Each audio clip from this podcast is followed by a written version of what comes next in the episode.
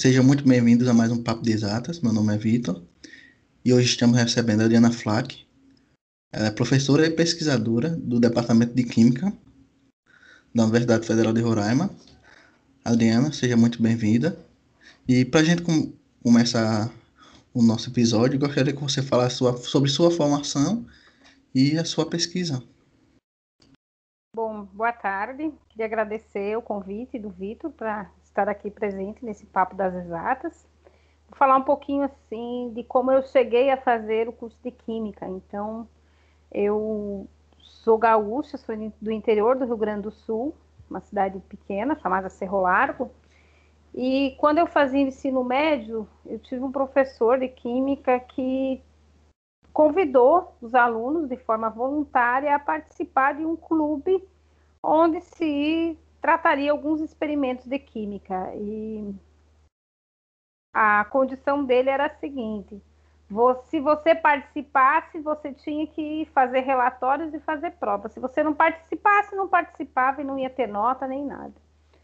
Eu falei com os meus pais à época e no sábado à tarde a gente começou a ir ao laboratório e começou a montar alguma coisa no laboratório. O laboratório, na verdade, eram várias caixas que estavam lá abandonadas de um curso técnico, de uma época onde as escolas é, de. Na época se falava segundo grau, né? Tinham que ser técnicas e que, na verdade, nunca tinham sido utilizadas. Então, a gente começou a fazer alguns experimentos. E quando eu fui fazer vestibular, uma das áreas assim que eu tinha maior afinidade era a química. Então, é, como a cidade é pequena e naquela época existiam poucas universidades federais, apesar né, públicas é, o Rio Grande do Sul não tem universidades estaduais, ao contrário de outros estados. Então, existiam as universidades federais, quatro, né? E a mais próxima era a Universidade Federal de Santa Maria. Eu fui, fiz vestibular na Universidade Federal de Santa Maria e para licenciatura em Química. E logo no primeiro semestre eu, eu tinha uma colega que tinha me falado já, né, que existia a possibilidade de você fazer iniciação científica, que era para você é, aprender mais dentro do curso. E eu não sabia muito bem o que, que, se tratava, mas eu era uma aluna que precisava de recurso, porque os meus pais é, eram agricultores, então não tinham condição de me manter. Então eu fui moradora da casa estudante de, da Federal de Santa Maria. E aí eu fui conversar com a coordenadora do curso, ela me apresentou uma professora, professora Nádia, e ela tinha recém retornado do doutorado e disse: Vamos lá no laboratório. E aí eu comecei e na semana seguinte, nas, no dia seguinte, eu estava dentro do laboratório e nunca mais saí. Então, eu fiz a graduação lá na Federal de Santa Maria é, e logo emendei com o mestrado na área de química orgânica e trabalhando com produtos naturais. É, a área de química orgânica não é uma área que até os próprios químicos gostam muito. Então, é uma área que normalmente nas disciplinas tem um índice de reprovação bastante alto e é, existe uma divisão até na química, os que gostam de química orgânica e os que não gostam de química orgânica. Para mim, trabalhar com química orgânica é muito importante e assim, me chamou muita atenção, porque o professor que eu fui trabalhar trabalhava com produtos naturais, ou seja, trabalhava com isolamento e caracterização de produtos naturais que vêm da natureza, né? Então, vindo da natureza, é, para mim tinha um apelo maior. E desde criança, né, a gente vê os avós, os pais, fazendo chás e falando de substâncias, falando de, dos chás, e aí eu entendendo que as substâncias químicas presentes nesses chás aqui poderiam ter alguma atividade, e isso foi muito bacana para mim. É, quando eu, tá, eu fiz mestrado sem bolsa, porque é, eu entrei na graduação em 1994, então foi uma, uma época assim que as universidades estavam sofrendo um sucateamento muito grande. E tanto é que na época se falava muito fora FHC, fora FMI, era o que estava pichado na cidade inteira por causa de, dessa questão. E aí, assim, foi bem desafiador fazer a graduação e depois no mestrado, eu comecei o mestrado sem bolsa. Eu só fui ter bolsa no terceiro semestre. E aí eu me virava dando aula em cursinho pré-vestibular, né? E fazendo algumas outras uh, atividades. É, o mestrado é, eu fiz também na área de, de produtos naturais. E quando eu estava no primeiro ano do mestrado, havia uma ocorreu uma seleção do Colégio Militar de Santa Maria para professor é, no que eles chamavam de oficial técnico temporário. Então você, na verdade, era, ia ser um professor de química só que na carreira de oficial, que é bem comum entre os meninos, né? Termina farmácia ou algum curso assim, você vai servir, ou medicina, ou alguns cursos. Então, nesse havia uma seleção, eu fiz essa seleção, é, e é, mal tinha recebido a bolsa, eu fui chamada, né? Pra... Aí o meu orientador disse, Adriana, é, vai como experiência. E aí eu fiquei dois anos no colégio militar, concluí o mestrado lá, né? Trabalhando ainda no colégio militar. E essa experiência foi muito boa para mim, porque eu realmente cheguei à conclusão de que eu queria fazer pesquisa, eu queria fazer um doutorado e eu queria ser professora de uma instituição que, que, que eu pudesse fazer uma pesquisa. Não que numa escola não dê para fazer, mas é mais limitado, né? As escolas é, têm uma pesquisa mais relacionada à é, feira de ciências e, e, e, outros temas, né? Mas, mas, inclusive, eu fui, nesse período que eu fui professora do Colégio Militar, é, um dos projetos dos alunos que eu orientava foi premiado na feira do IME, com menção honrosa. Então, assim, minha trajetória é essa. Enquanto eu fazia graduação e, e até o mestrado, eu atuei é, na militância estudantil, fui representante em colegiado de curso, em conselhos superiores. Então, acho que a minha experiência, assim, enquanto formação, ela foi muito completa. É, depois desses dois anos no colégio militar, eu fui, é, fiz seleção na, na Unicamp para fazer o doutorado na área de Química, no Instituto de Química, e aí trabalhei com a área da Química Orgânica também, mas relacionada à ecologia química, estudando a relação entre orquídeas, abelhas, entre as próprias abelhas. Então, muita química, muita interação com a área da biologia e no final, no, eu ingressei no, mestrado, no doutorado em 2002. Em 2004, uma colega é, me avisou que havia concurso na Federal de Roraima. Eu não estava nem pensando em fazer concurso, mas a gente, eu e meu, meu esposo, na, na a gente é, decidiu vir prestar esse concurso e a gente foi aprovado. Então, em 2004, em em agosto de 2004, eu assumi aqui a minha vaga para docente na UFRR. É, e cheguei numa UFRR, e aí é outra re realidade, que eu vou falar um pouquinho mais à frente também. A UFRR é uma instituição que foi criada naquela época onde eu fazia graduação, ou seja, na década de 90. Então, as mesmas dificuldades que eu tive na década de 90 enquanto aluna de graduação e depois de pós-graduação, a universidade aqui tinha. Então, eu cheguei numa, numa instituição que não tinha é, uma estrutura é, de laboratórios, até de ensino, como as instituições que eu tinha vindo, porque a Federal de Santa Maria é uma instituição muito antiga, foi toda planejada e organizada, a Unicamp também, então foi um desafio. É, a pr primeira pós-graduação aqui da Federal de Roraima só é da década da, dos anos 2000, então estava tudo iniciando. E, mas é, eu acho que é desafiador e ao mesmo tempo recompensador.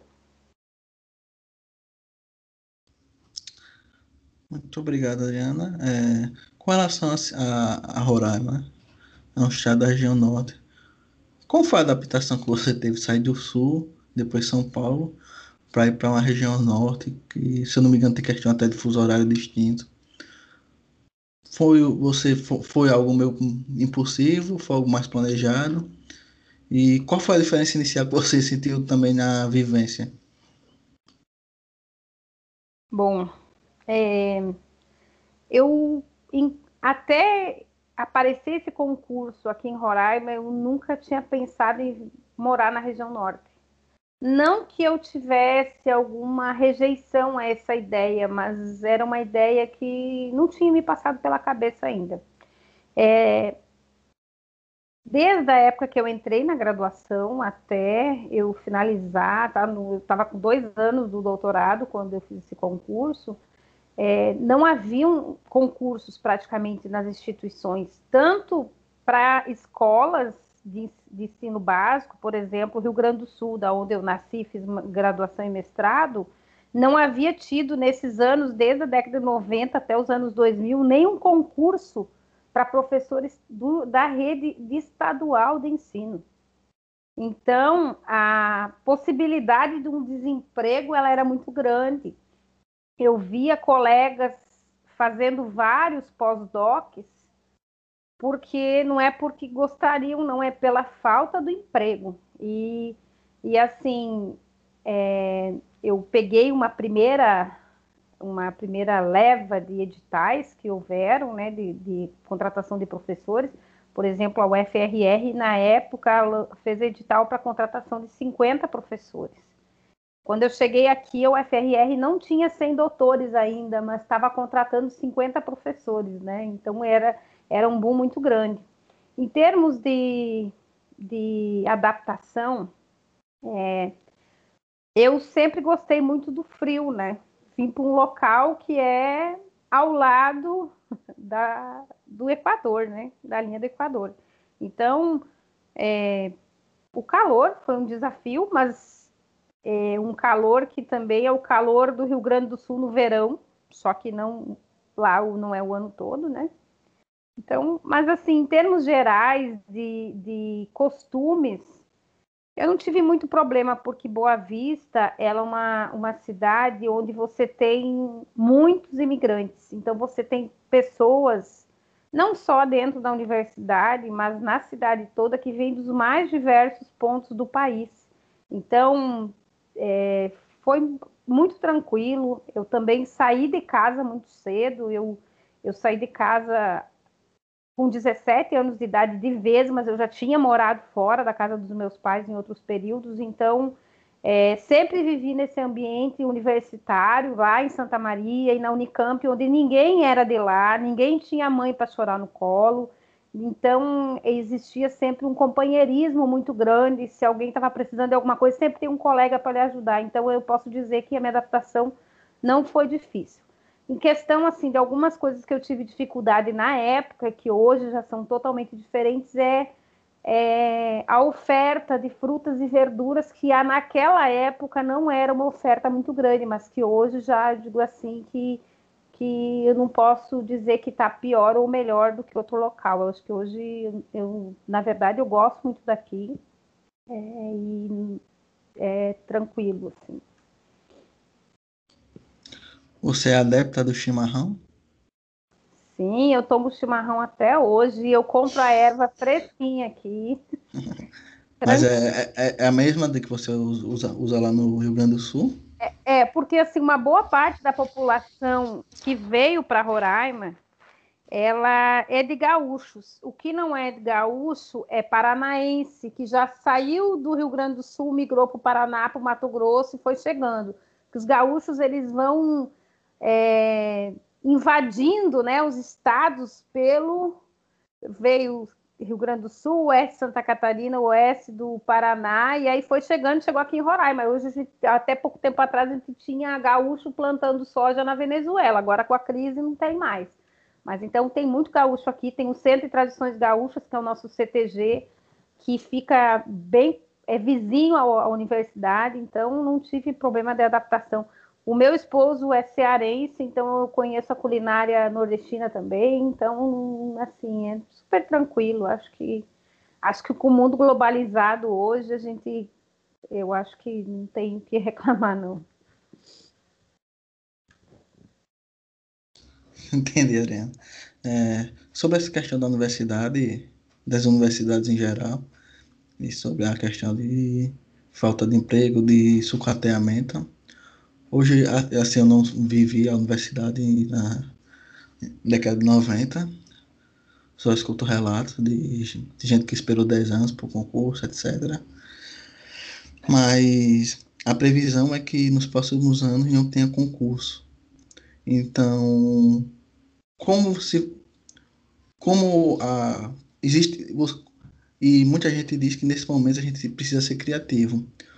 É, como vocês estão se adaptando a esse a essa, no, a essa nova universidade que desde 2017 vem se caminhando e que cada vez mais tem mais cortes? Estou falando, tô perguntando se de, da UFRR, em especial do seu departamento. É, o que eu tenho a dizer assim é que quando eu cheguei aqui existiam quatro blocos só, é, porque na verdade quando a UFRR foi criada foi nessa época de crise e aí assim foi criada, mas não se deu estrutura alguma. Se fez um primeiro concurso, os professores fizeram o concurso, chegaram aqui e não existia universidade. Ou seja, não existia nada. Então, eles tiveram uns colegas que são dessa época, eles relatam que eles andavam na rua perguntando quem é que tinha ensino médio, porque para avisar que tinha uma universidade, que ia ter um vestibular, que era para eles procurarem para fazer um curso. Então, é, por muito tempo a UFRR ela foi, ela foi montada dessa forma. Os colegas falam que pegavam uma cartolina ou um pedaço de papel pardo e escreviam no papel pardo. Os alunos levavam um ventilador e uma cadeira para umas salas que eles é, praticamente invadiram, que eram os prédios do Estado, para começar essa instituição. Então, é, e aí passaram por todo esse problema né, de montar uma universidade numa época de grande crise. Quando eu cheguei aqui, a gente tinha assim aulas de laboratório, era assim, a criatividade era muito grande, porque a gente não tinha vidraria, não tinha reagente, não tinha praticamente assim, a quantidade que tinha era muito pequena.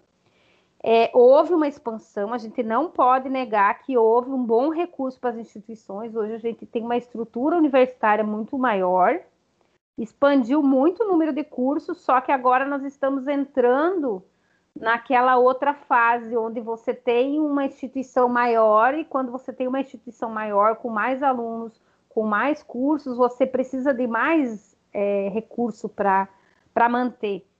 Eu lembro que logo que eu cheguei aqui, chegou uma época que diz assim, não, a universidade está conseguindo nem pagar a conta de energia elétrica. Então, eu não sei aonde que a gente vai chegar se continuar como está. Eu já tive duas colegas que se aposentaram e até hoje não houve concurso. Então, o que, que acontece? A gente tem professores que são professores substitutos, que ficam é, cobrindo essas vagas de professores que poderiam ter sido contratados via concurso. Enquanto isso, eu sei que existem muitos mestres e doutores esperando um concurso. Então, a perspectiva é, é, é, ruim se continuar como está. Eu acho assim que, que eu acho que tudo que se conquistou em alguns anos aí pode se perder e, e, e eu acho que talvez seja essa a política governamental, porque a política governamental que existia naquela época era vamos sucatear para nós provarmos que eles não têm eficiência, não têm qualidade. Aí nós vendemos e privatizamos tudo.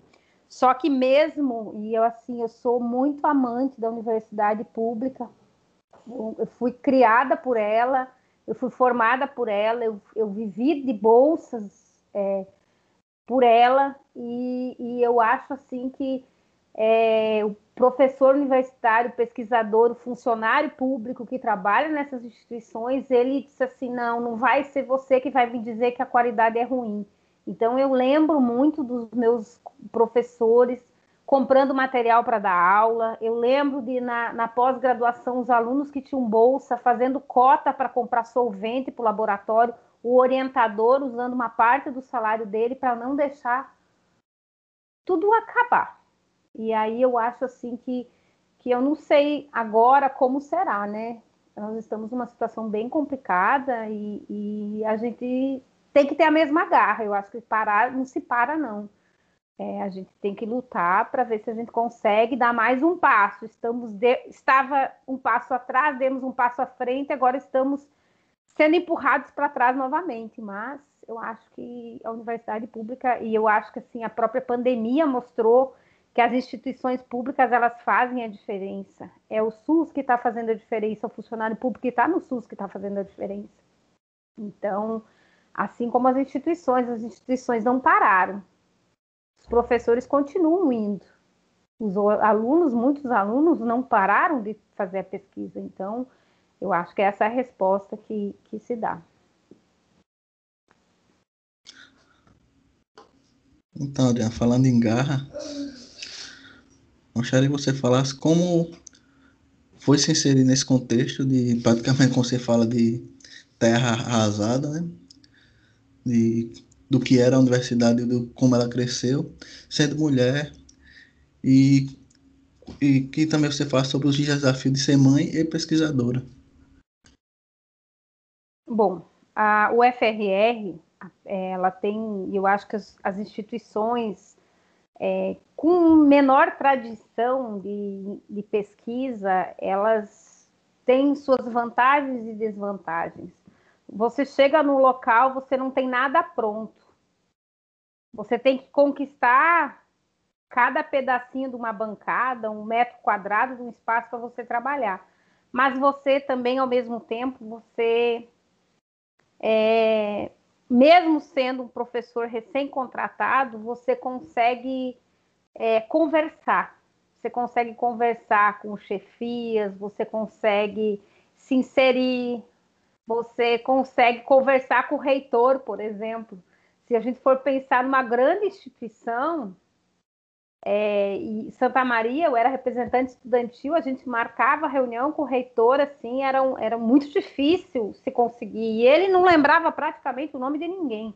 Numa instituição pequena, as pessoas se conhecem, é, as pessoas têm interação, você vai a pé de um bloco para o outro e você consegue ter interação. O que, que é a desvantagem? Que você tem que fazer tudo.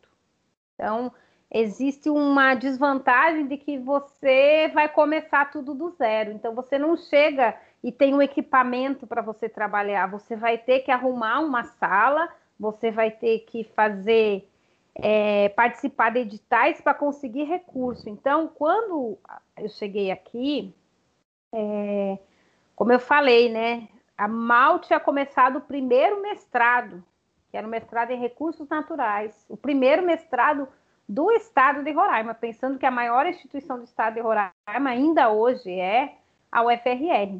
Então, é, o departamento de Química disponibilizou uma sala, né, um laboratório, que um outro professor é, tinha conseguido um recurso e tinha construído um prédio, e a gente entrou nesse laboratório é, praticamente sem nada. E aí eu tinha uma colega, hoje ela é aposentada, a professora Lúcia Taveira disse: Olha, o que, que você está precisando? Ela tinha algumas vidrarias, alguns materiais, que a área de formação dela também é produtos naturais, e ela dispôs tudo que precisasse: olha, pode usar e vamos, vamos lá. Aí o que, que a gente fazia? A gente fazia as coletas e algumas coisas e aí ia para a Unicamp para fazer as análises. Como eu, eu vim para cá, para Roraima em 2004, agosto de 2004, defendi o doutorado em julho de 2005, eu estava escrevendo tese, então quando era intervalo de semestre eu ia para Campinas e aí fazia algumas análises lá. Então, depois que eu defendi o doutorado, é ir atrás de recurso. Então, é tudo para se fazer, mas também a instituição não tinha ninguém para dizer assim, não, isso pode e aquilo não pode. Então, existe uma liberdade diferente. Assim, quando você vai para uma grande instituição, eu tinha colega que dizia assim, ó, falaram para mim que vão me dar uma, um pedaço de uma bancada lá, mas assim, não existia aquele negócio assim, dizer assim, vamos, vamos trabalhar junto, vamos fazer junto. Então, quando você vai para uma instituição menor, isso é um pouco diferente. Então, a gente foi atrás de recurso, recurso, o primeiro financiamento que a gente teve foi da Eletronorte, depois é, quando o mestrado em Química foi criado, a gente conseguiu fazer um projeto que era PROCAD, que é justamente instituições grandes dando apoio a pequenas instituições. Então a gente conseguia comprar algum material, nada permanente, mas conseguiu. E vários editais é, do CNPq. Então os recursos vieram desses editais. Qual o desafio? Né? O desafio inicial era que eu tinha que comprar para trazer para Roraima. Se não existia uma pesquisa é, forte na região, o que, que eu precisava fazer? Eu tinha que descobrir, inclusive, qual transportador. Então, eu fazia cotação, aqui não, não, não existia nada e não existe nada de material químico para aquisição.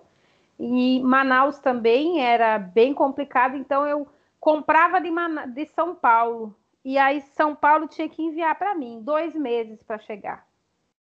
E às vezes, quando era material controlado pela Polícia Federal, eles não sabiam nem que empresa fazia. Então, às vezes, demorava meses para descobrir uma empresa que viesse para cá e processe esse material. O custo também.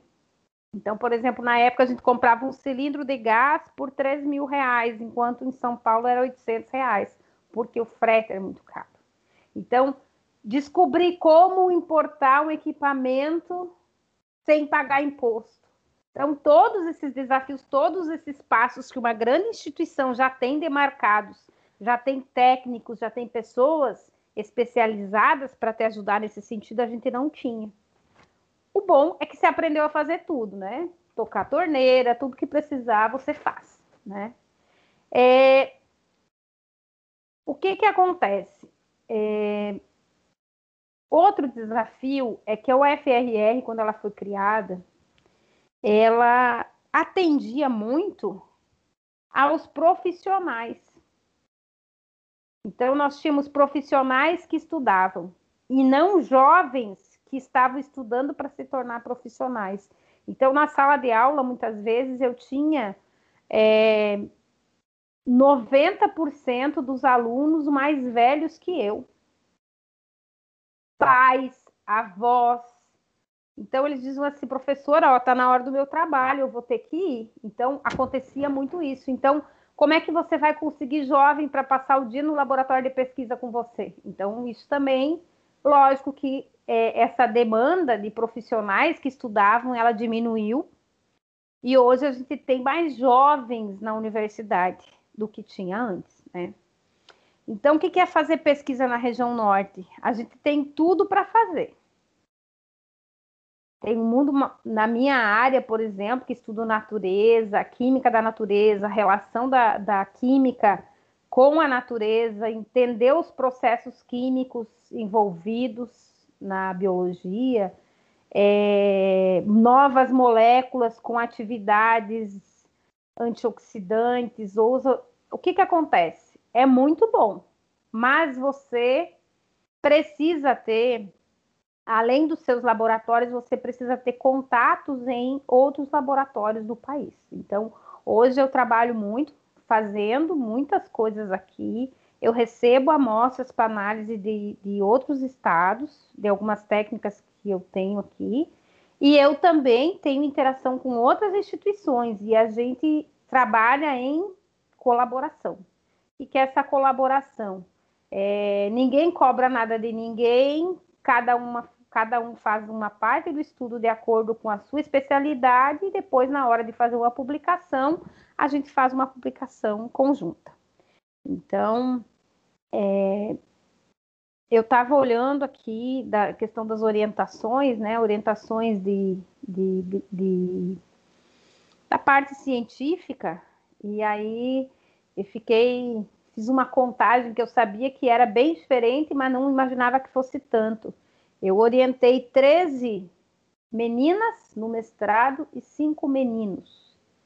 E no doutorado, só três meninas, então nenhum menino. Então, a química ela já foi muito uma ciência de meninos, só que hoje está invertendo um pouco, não só aqui, mas em outros locais também. Então, fazer ciência no norte é desafiador, tem suas seus problemas, né? A gente gasta muito mais do que gasta o Sudeste, o Sul, na hora de adquirir as coisas. A gente precisa, a gente não tem laboratórios especializados próximos. Hoje, Manaus tem algumas coisas, mas são 700 quilômetros, então Não é uma instituição que eu sei que, por exemplo, do IME você vai para o FRJ rapidinho, né? Você não demora 700 quilômetros para chegar. Então, a gente tem os desafios sim, mas é muito bacana. Eu acho que você vê a formação dos alunos, é, o desenvolvimento da região e, e o,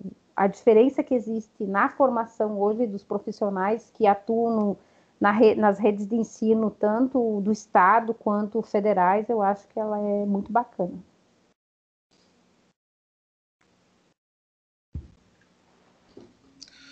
Bem, é, você é mãe, né? Inclusive, sua filha quer fazer matemática, se não me engano. Eu de desejar tudo, toda sorte no mundo a ela. E quando você foi mãe, qual foi o impacto que teve na, na questão da sua produtividade e na, e na questão de até sala de aula, etc? Bom, é, a gente, enquanto químico, né, a gente normalmente vai adiando a maternidade o máximo possível. Então, na área que eu fa faço pesquisa e que eu fiz minha pós-graduação, uma grávida não tem condição de continuar seu, sua parte experimental dentro do laboratório é, numa gravidez. Então, nunca me passou pela cabeça ficar grávida no mestrado e no doutorado. Por esse motivo também, e também pela insegurança financeira, né, que é, era real. Eu, eu fui bolsista, eu não era uma professora de uma universidade que foi fazer um mestrado e um doutorado, eu era uma bolsista. Uma bolsista CAPES, bolsista CNPq, bolsista FAPESP, alguma coisa era, mas eu não era uma profissional, né, não tinha garantias. É, e aí, quando eu fui ter, é, pensar em engravidar, porque os anos estavam passando, e aí a gente ficava com medo de ter alguns problemas de doenças genéticas, que à medida que a mulher fica mais velha, elas aparecem, foi no intervalo de um financiamento de um projeto, que era para sair do recurso e não saiu. Então, vou aproveitar para ter filho agora. E aí foi quando engravidei e nasceu, foi quando estava chegando todos os primeiros equipamentos, toda a primeira estrutura da, da universidade, assim, do, do, do, do projeto do laboratório. Então, é, eu fiquei, eu fui para a universidade, para o laboratório, para orientar os alunos até o último dia. Eu estava sete da noite comprando material para o laboratório e minha filha nasceu nove horas da manhã. Porque eu me sentia muito bem, não tinha nenhum problema e também eu tinha medo de ficar longe do trabalho. É, eu a família do meu marido não é daqui, a minha também não é, então somos nós dois e e nós dois, né? Nós dois enquanto pais e os dois filhos. Então a gente pensou muito nisso, né? Tentou se organizar, mas eu posso dizer assim que ser mãe é maravilhoso, muito maravilhoso. Eu tenho uma filha de 14 anos que é a Maria, ela quer fazer matemática e está muito engajada, muito feliz, e ela estava até assistindo alguns podcasts aí, mãe, olha que legal. Então, incentivo muito se ela quiser fazer, sem pressão, é uma escolha dela. E o meu filho, o Pedro, tem 12 anos, então foram duas gravidezes muito rápidas, assim, foram 18 meses de diferença entre o nascimento de um e de outro. E até foi uma opção, porque a gente disse, não, vamos criar os dois juntos para eles ficarem juntos, crianças, e crescerem juntos, né? Mas é, depois do nascimento é, é, muito desafiador, porque é, existe um, um, um conflito eterno, sabe? Da mãe que muitas vezes foi trabalhar e o filho estava em casa com febre, e também da profissional que estava acostumada a não ter hora para almoçar, não ter hora para jantar, e trabalhar no sábado, no domingo, é, e, e, isso é uma cobrança que vem o tempo todo. Então, quando você está em casa, você diz, poxa, eu, não, eu queria ter feito tal coisa, mas assim, você quer trabalhar mais do que as 24 horas e você quer ser mãe mais do que o tempo que, que, que é para ser, entendeu? Então, esse é um conflito muito grande. Então, é, e é, À medida que as crianças vão crescendo, isso diminui, mas no início, nos primeiros cinco, seis anos de idade das crianças, é muito desafiador. É, eu, eu passei justamente nessa fase, numa época em que a gente tinha vários financiamentos, então tinha muito aluno no laboratório, então já teve aluno que veio para minha casa e passou o final de semana aqui eu amamentando criança, botando para dormir e discutindo coisas no, no, no, no, computador. Já teve momento que eu levei bebezinho para a universidade, fiquei lá conversando com o aluno e orientando meio de longe no laboratório. Mas eu acho que são fases que, que se tem que passar, né?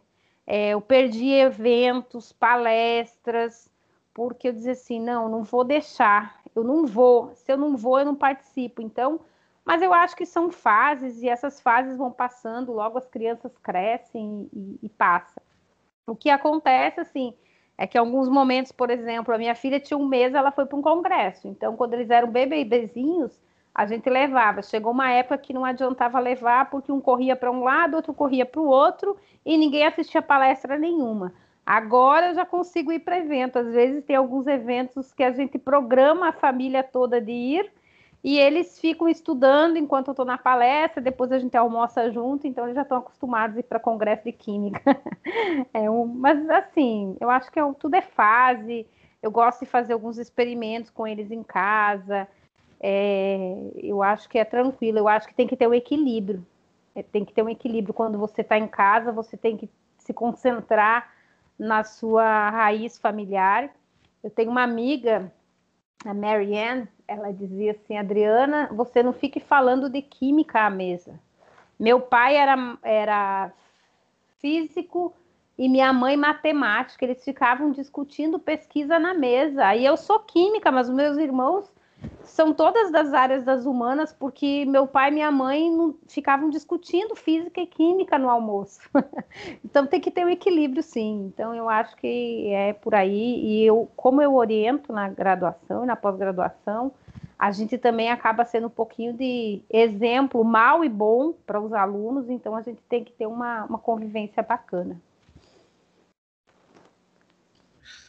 Muito bem, Adriana. É só uma dúvida que surgiu é que, por exemplo, esse, durante a pandemia surgiu um projeto chamado Parents in Science, que discutiu os efeitos da maternidade na paternidade, na pesquisa e durante a pandemia.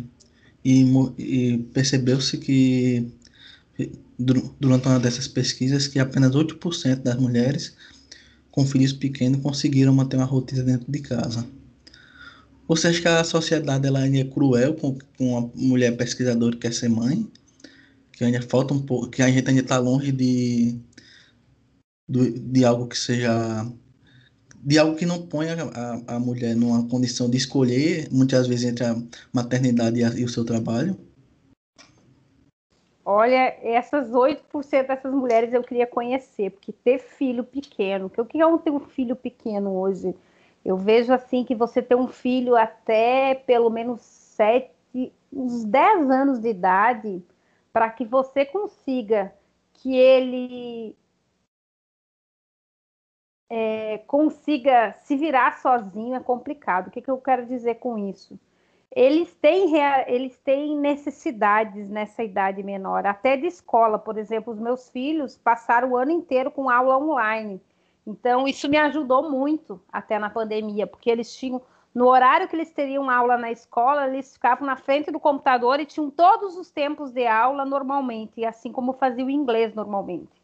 Só que eu conheço algumas pessoas, algumas amigas, algumas pessoas que eu conheço que disseram assim: não, meu filho está no terceiro ano, no terceiro ano, está lendo, está escrevendo, está começando a ser aluno e ele não aguenta passar a manhã inteira na frente do computador. E aí, quando ele vai fazer tarefa, tem que fazer junto, que a professora explica lá, mas ele, ele precisa de mais atenção. Ele não consegue passar uma hora na frente do computador que ele fica cansado.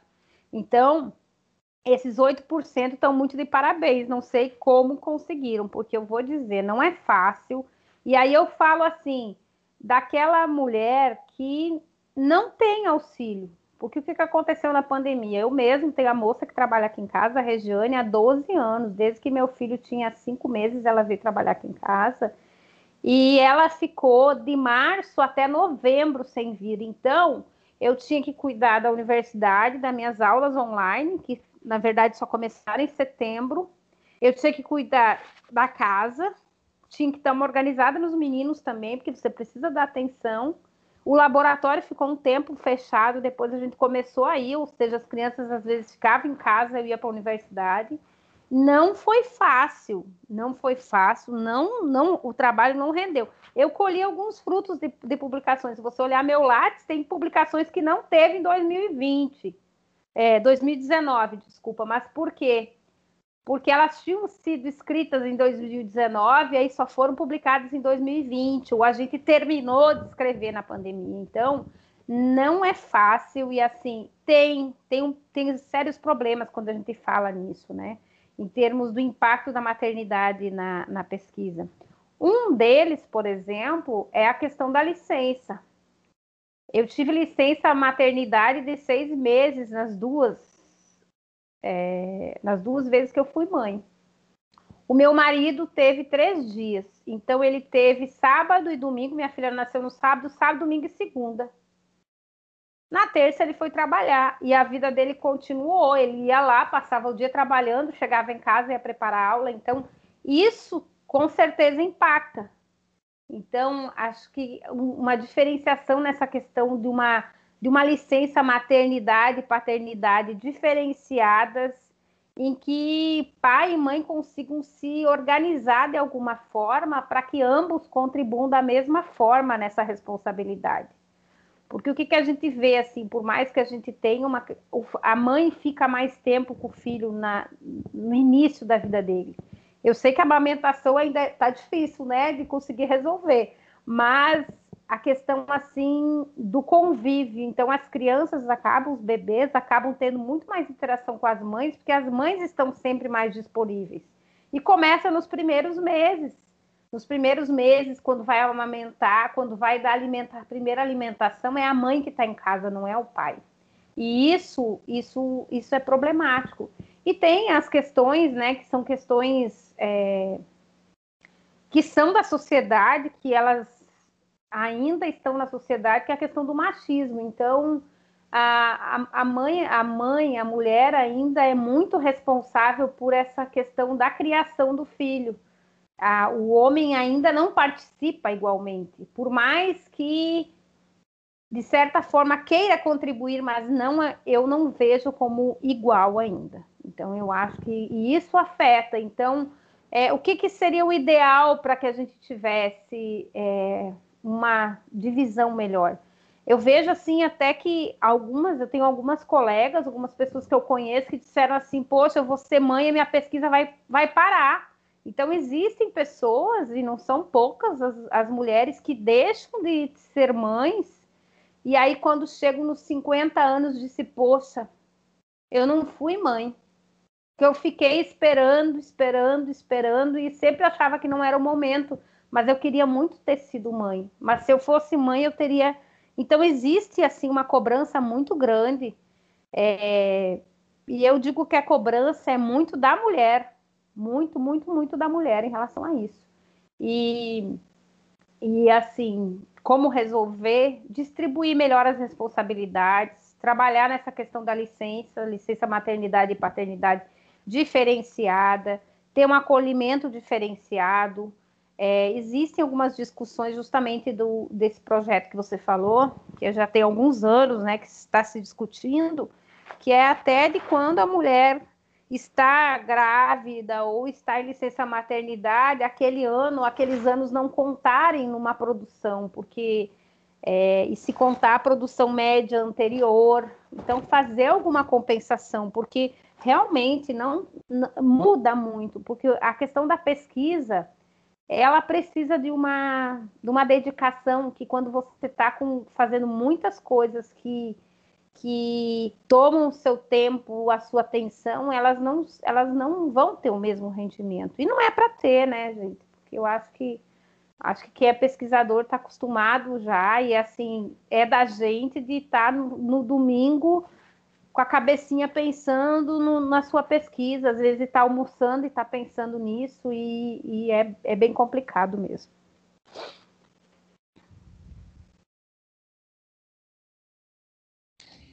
Perfeito, Adriana. Gostaria de agradecer mais uma vez a sua presença.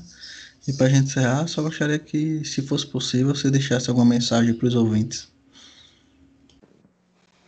Gente, não vamos desistir, vamos se cuidar nessa pandemia, vamos pensar assim, o que é mais importante para a gente, porque a gente está nessa, nessa, nesse momento complicado, eu acho que da humanidade toda, de repensar, de repensar até suas é, condutas. Eu estava falando hoje ainda no almoço com a família, dizendo que talvez a gente não precisasse sair tanto de casa, que muitas coisas talvez a gente pudesse sim fazer em casa. E em termos de maternidade, eu acho que ser mãe é, é muito bom. Eu acho que eu me realizo muito enquanto sendo mãe. E também me realizo muito enquanto sendo pesquisadora. Então, dizer para principalmente para as meninas, é, encarem a vida com tranquilidade, mas com força também. É, em relação às instituições, as instituições públicas estão aí abertas é, as áreas das exatas, né? Eu sou assim do, do centro de ciência e tecnologia, onde a gente tem curso de matemática, de física, de química, além de algumas engenharias. Esses três cursos estão sempre precisando de pessoas a fim de estudar. Então, venham, eu acho que assim é um espaço aberto bacana. Eu, eu sou, como eu já falei, defensora das universidades públicas, das instituições públicas e a gente está aqui para receber esses meninos, essas meninas que estão afim de encarar as exatas junto com a gente, porque é muito bacana quando você entra dentro do curso, você se encontra com aquele curso, você vai ser muito feliz. Não vai ficar rico, mas vai ficar feliz. Muito obrigado, Vitor. De nada, Adriana.